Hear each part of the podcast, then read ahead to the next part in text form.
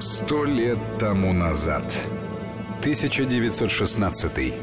Поэты. Идет мировая война. Население захлебывается в верноподданнических чувствах. Поэты оспаривают право точнее прочих выразить дух эпохи.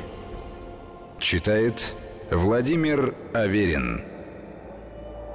Люблю живую суету.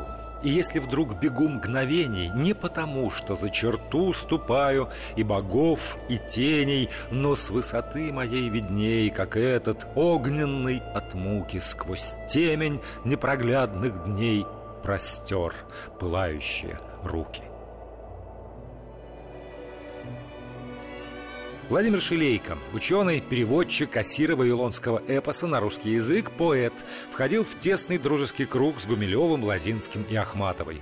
Владимир Казимирович Шилейко родился 2 февраля 1891 года в семье поручика Двинского полка в Петергофе.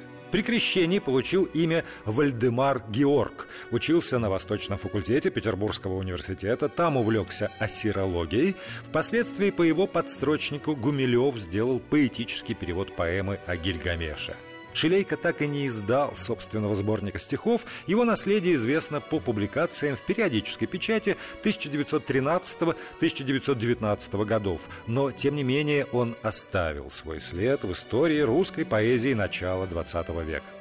Свою жизнь Владимир Шилейко посвятил науке. С 1919 по 1929 год работал в Петроградском, Ленинградском государственном университете, затем переехал в Москву, но через год заболел туберкулезом. Скончался, не дожив до 40 лет, 5 октября 1930 года, похоронен на Введенском кладбище.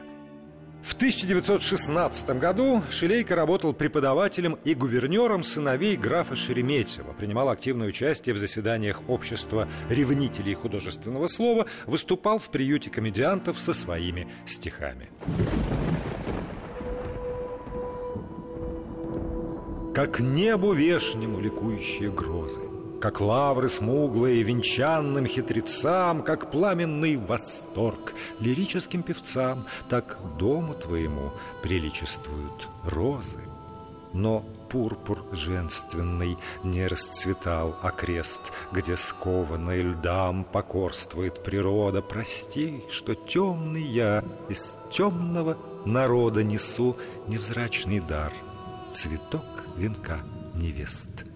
Как жалко смотрит он, смущением объятый, Как жадно смотрит он, тревоги не тая, Безмолвствуя сметен. Так озирался я, так изумлялся я На этот край богатый. Анданте Долороза Мольта Кантабеле.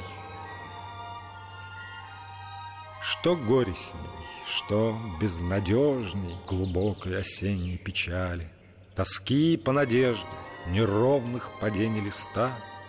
Подумай, и сам ты не прежний, Когда и уста замолчали, Любившие прежде, любимые прежде уста. Большими, большими глазами, взглянув утомленно, Нахохлилась хворою птицей, уснула усталая боль, Сентябрь дождевыми слезами Шумит монотонно, и сердце Горит и томится, и бьется Под гнетом неволь. Я продан, я предан, я выдан упорным осенним скитанием И знаю, и скрою, что тайно Торопится срок — Шепнул полоумным ракитам. И внемлю ответным рыданием И мертвой рукой сплетаю холодный венок. Венчайте, венчайте, венчайте Измокшие травы, венчайте Немилого сына ледяной И рдяной тоской. Веселые гости, прощайте Я выпил осенние травы И дрогну, и стыну И хлыну свинцовой рекой. 1916. Поэты.